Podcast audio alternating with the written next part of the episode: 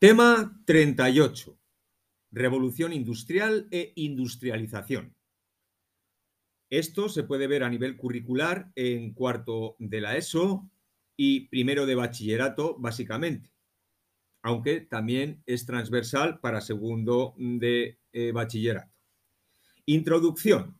La primera revolución industrial es un conjunto de modificaciones en la estructura económica de los países occidentales que se produce desde mediados del siglo XVIII hasta finales del XIX aproximadamente. Algunas características son el maquinismo industrial, el desarrollo del capitalismo, transformaciones demográficas, los cambios en la producción agrícola y la mejora del sistema de transporte. Punto número uno. Origen de la revolución industrial. Contexto social, económico y político. La primera revolución industrial tuvo su origen en Reino Unido a mediados del siglo XVIII y se extendió por Europa a lo largo del siglo XIX. Consistió en la primera producción de bienes a gran escala mediante la utilización de maquinaria accionada por fuentes de energía no orgánicas, fundamentalmente el carbón. Auguste Blanqui, 1805-1881, define la revolución industrial como un proceso de cambio constante y crecimiento continuo en el que intervienen máquinas, descubrimientos teóricos, capitales y transformaciones sociales, acompañado de una renovación de la agricultura que permite el desplazamiento de una parte de las masas campesinas a las ciudades. Otras u otros autores definen de forma similar esto como Engels, Pierre Villard, Arnold Toynbee o Thomas Carlyle. Otra definición a tener presente es la del norteamericano David Landes, 1924-2013. Dice, complejo de innovaciones tecnológicas que al sustituir la habilidad humana por maquinaria y la fuerza humana y animal por energía mecánica, provoca el pase desde la producción artesanal a la fabril, dando lugar así el nacimiento de la economía moderna. Punto 1.1. Contexto social. A lo largo del siglo XVIII, sobre todo en la segunda mitad, la tradicional sociedad estamental y sus corporaciones legalmente cerradas empezaron a disolverse en clases más fluidas y móviles. Blanning et al. 2002. En el campo, el control estaba en grandes propietarios no cultivadores, nobleza, clero, algún burgués. También había algunos grandes latifundistas, productores que iban enriqueciéndose. También había los pequeños propietarios cultivadores, arrendatarios y aparceros, y en último lugar los jornaleros campesinos que posteriormente nutrieron la mano de obra barata del despertar industrial. Los grupos sociales se van perfilando colectivos como la alta burguesía, dueña de la industria, de los bancos. También hay ilustrados como profesiones liberales, maestros, oficiales y proletarios con unas situaciones penosas que provocan huelgas y revueltas sociales. 1.2. Contexto económico. Predominio de la agricultura de modelo feudal, escasa importancia de la industria, importante comercio de base cerealista, John Lynch. Afirma que la primera revolución se producía, según John Lynch, en el terreno comercial y marítimo. 1.3. Contexto político. Despotismo ilustrado, salvo en el Reino Unido.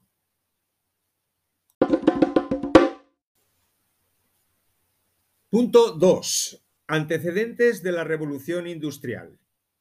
Punto 2.1. Desarrollo demográfico.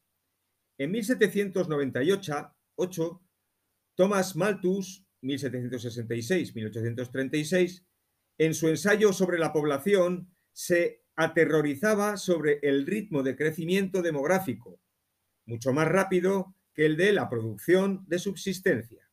A partir de 1710 puede fecharse la última gran crisis demográfica que hizo despegar la población numéricamente, aunque la tasa de mortalidad siguió siendo muy elevada, disminuyó y aumentó la natalidad, de modo que la esperanza de vida aumentó y la población aumentó significativamente. A fines del siglo XVII, la población europea aproximadamente tenía 115 millones y en torno a 1789 se pasó a 187 millones, Blanning. El crecimiento no fue uniforme en todo el continente, tanto entre naciones como entre territorios de las propias naciones. Por ejemplo, aproximadamente en 1700 Rusia tenía 15 millones, pasando a 38 millones en la Revolución Francesa. Inglaterra o Gales, 5 millones a 8 millones y medio a finales del 18. Francia de 22 a 29, España de 7 a 11 millones, Italia de 13 a 18. 2.2. Revolución agraria. A lo largo de los, mm, del, fin, del fin del siglo XVIII, el modelo agrario feudal entra en crisis. El modelo capitalista estuvo exclusivamente en Inglaterra alta productividad, empleo de técnicas modernas, el agrónomo Jethro Tull, inversiones de capitales, empleo de abonos, especialización regional, cultivo de productos de alta demanda y comercialización de la producción, el sistema Norfolk. Se crean grandes latifundios o enclosures y se acaba con el régimen del open field y el bocage. El proceso concluyó en 1830 con el apoyo de varias leyes parlamentarias. Esto provocó la ruina de pequeños campesinos, lo que generó una mano de obra barata que fue progresivamente alimentando la producción industrial. Apareció el empresario agrícola. Se retroalimenta el auge industrial con la cantidad de productos a consumir, la comercialización de los mismos, etc. 2.3. Condicionantes financieros. Capital y banca. El cambio industrial y económico tan profundo experimentado en este periodo requirió grandes sumas de capital, lo que conllevó el desarrollo de la banca y la organización del crédito. Moneda metálica, el oro, la plata, el cobre y la escasez de estos metales hasta el siglo XIX, con grandes descubrimientos, se va a empezar a utilizar el papel moneda, convertible en monedas, moneda fiduciaria, estando obligados los bancos a mantener una reserva de oro y plata. Los bancos controlan el capital y las empresas acuden a ellos. 2.4. La protoindustrialización. Esta larga etapa, que va desde la desintegración de los gremios precapitalistas al establecimiento del sistema fabril de la revolución industrial. El sistema de trabajo a domicilio, el domestic system, y las manufacturas o putting out system, o el sistema a domicilio, trabajo a cambio de la producción hecha y manufactura, trabajo a cambio de un jornal. La diferencia entre la manufactura y la industria es la tecnificación o la maquinización.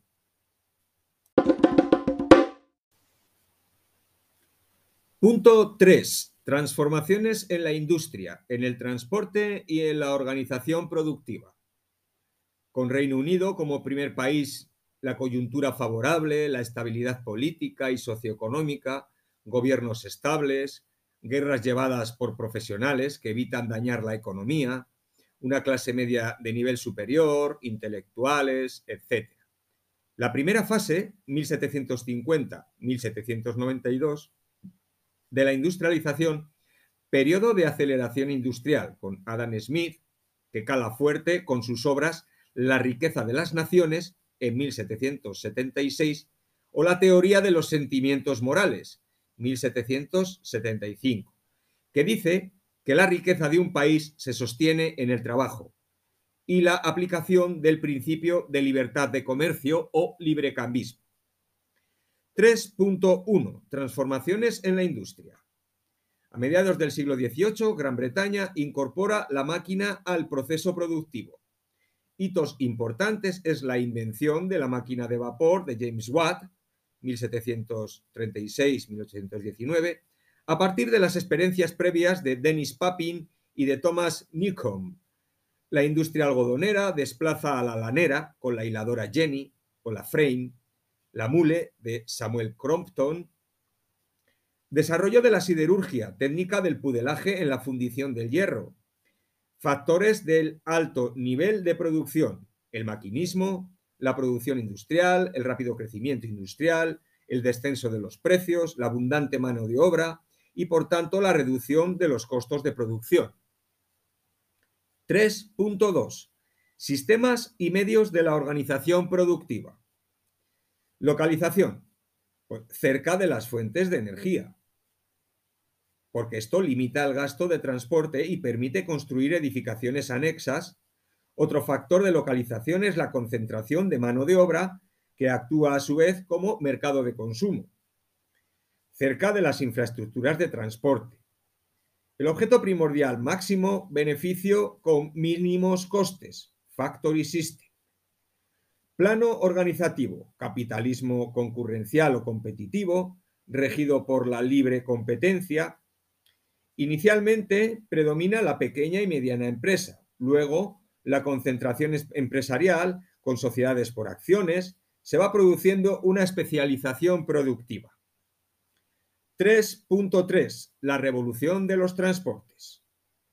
Primero, la fluvial y marítima, luego el ferrocarril y finalmente la carretera. La vía más barata de transportar material pesado y voluminoso es la acuática.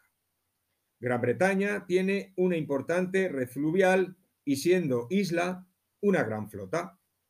El Canal de Suez, de 1859 a 1869, Robert Fulton, de 1765 a 1815, el río Sena, en 1803, se botan eh, barcos de rueda de palas, tipo a los de Mississippi.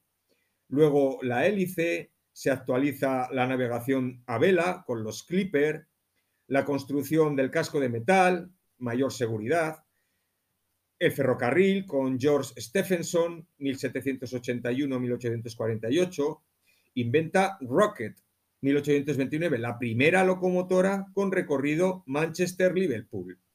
El ferrocarril atrajo muchos capitales y rápidamente se desarrollan vías ferroviarias, no solo por Gran Bretaña, sino también a partir de los años 30 eh, del siglo XIX en Alemania, en Francia e incluso en España.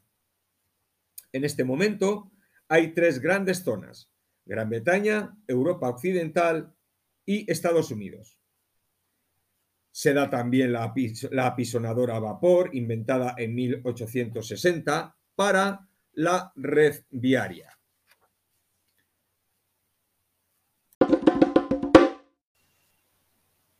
La expansión, punto 4, perdón, la expansión de la revolución industrial, segunda y tercera revoluciones industriales.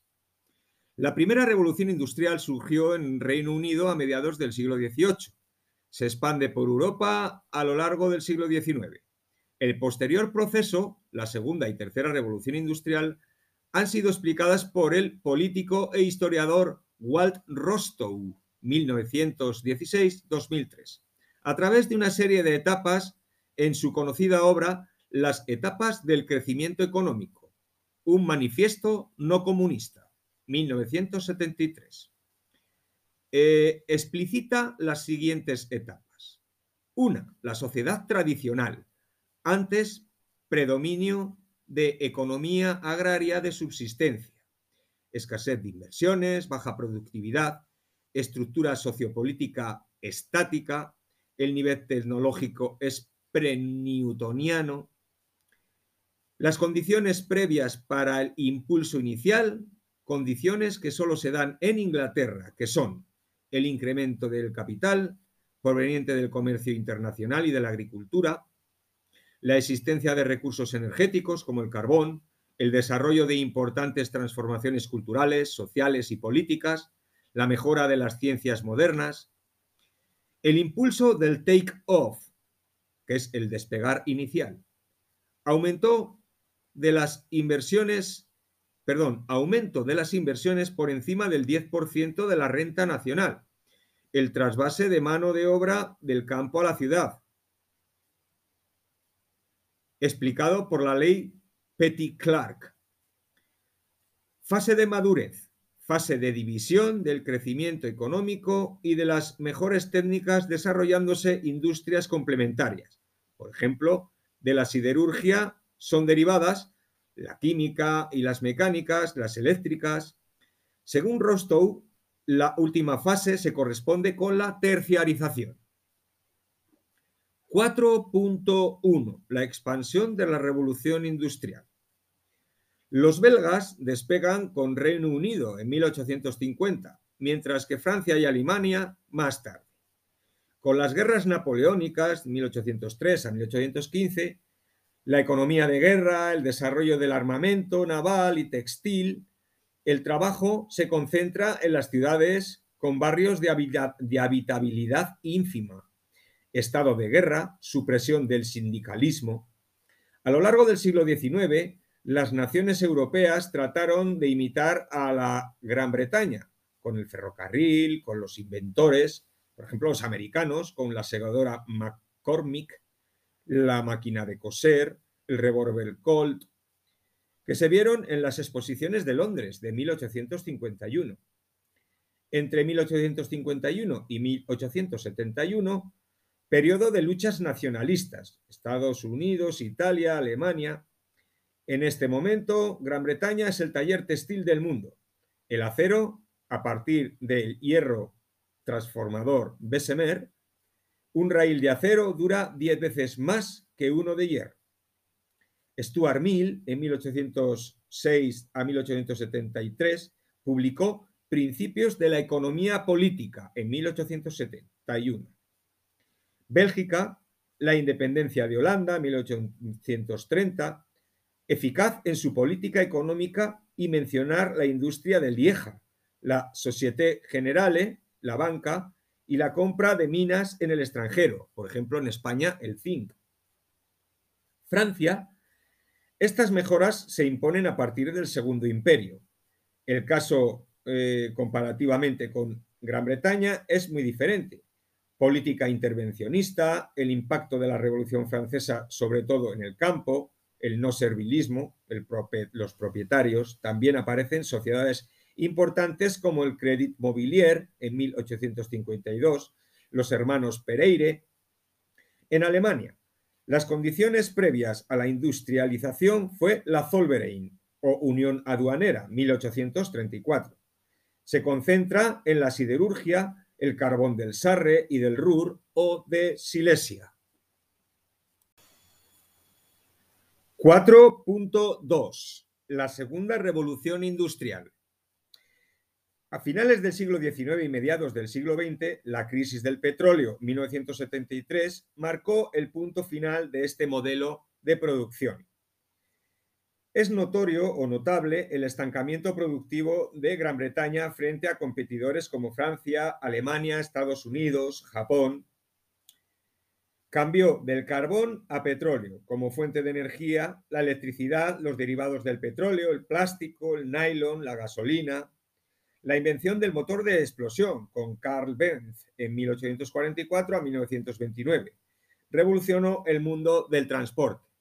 El convertidor Bessemer y los hornos Siemens Martin y Thomas, todo ello sustentado por el capital financiero.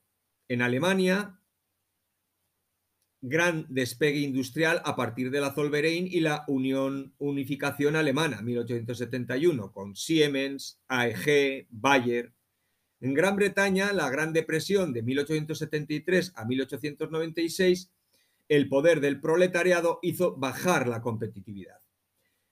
Francia, con la guerra se perdieron mm, importantes activos, la guerra franco-prusiana 1870-71, la pérdida de Alsacia a nivel textil y de Lorena a nivel del hierro. Hasta 1875, el colonialismo no consigue despegar su industria. Estados Unidos aumentó la población, emigración, expansión agrícola, despegue del noreste del país, muchos recursos con el algodón, petróleo, oro, minerales, cuero, líder mundial a partir de 1914. Japón, la época Meiji, 1867 a 1912. Modelo peculiar de eh, clara inspiración alemana. El Estado interviene creando fábricas y empresas que traspasa a iniciativa privada, los llamados zaibatsu, que son agrupaciones empresariales de gran tamaño, tipo de monopolios. En Suecia, a finales del siglo XIX, y Rusia y Canadá, a principios del siglo XX. Tras la Segunda Guerra Mundial, se consolidó el liderazgo de Estados Unidos, competencia con la URSS, con Japón, se recupera la actualidad de la Unión Europea con el Tratado de Roma en 1957, que nace la CEE, 4.3. La tercera revolución industrial. Revolución científico-tecnológica o revolución de la inteligencia. Jeremy Rifkin, 1945. Definición avalada por la Unión Europea en 2006, que se origina tras la Guerra Fría, la crisis del petróleo, el desarrollo de las primeras computadoras, el nacimiento de Internet a finales del siglo XX, las fuentes de energía, además de las anteriores, se añaden las renovables. Búsqueda de la automatización y robotización, I más D más I, las TIC, la globalización y las multinacionales. 5.5. Repercusiones sociales, económicas y políticas derivada de la revolución industrial. 5.1. Repercusiones sociales. Despegue demográfico de 1800 a 1914, la población mundial se duplicó. Enormes movimientos migratorios, tanto interiores como internacionales. El colonialismo, la expansión de los mercados, el éxodo rural. La revolución industrial dio lugar a una sociedad desigual, dominada por la burguesía. 5.2. Repercusiones económicas. El capitalismo se configuró, un nuevo mapa económico mundial debido a la especialización de las ciudades, de las regiones y de países enteros. Aplicación de la teoría de costes comparativos de David Ricardo en 1772-1823. Revolución agrícola y aumento de la producción mundial e industrial, crecimiento del sector financiero, del comercio y del transporte. 5.3. Consecuencias políticas. La formación de gobiernos liberales, políticos, capitalistas nuevos mapas políticos a escala mundial, división en dos bloques, países desarrollados y subdesarrollados, metrópolis y colonias, imperialismo, carrera armamentística que desembocará en la Primera Guerra Mundial. Bibliografía. Lynch, J. 2010, La España del siglo XVIII, Barcelona, Critic. Rostow, W. W. 1973, las etapas del crecimiento económico, un manifiesto no comunista. España, Alianza. Ramos M.D. 2003, Historia Moderna Universal, Madrid, UNED. Íñigo L. 2019, Breve Historia de la Revolución Industrial, Madrid, Nautilus. Y Floristán A. Corts 2010, Historia Moderna Universal, Barcelona, Ariel.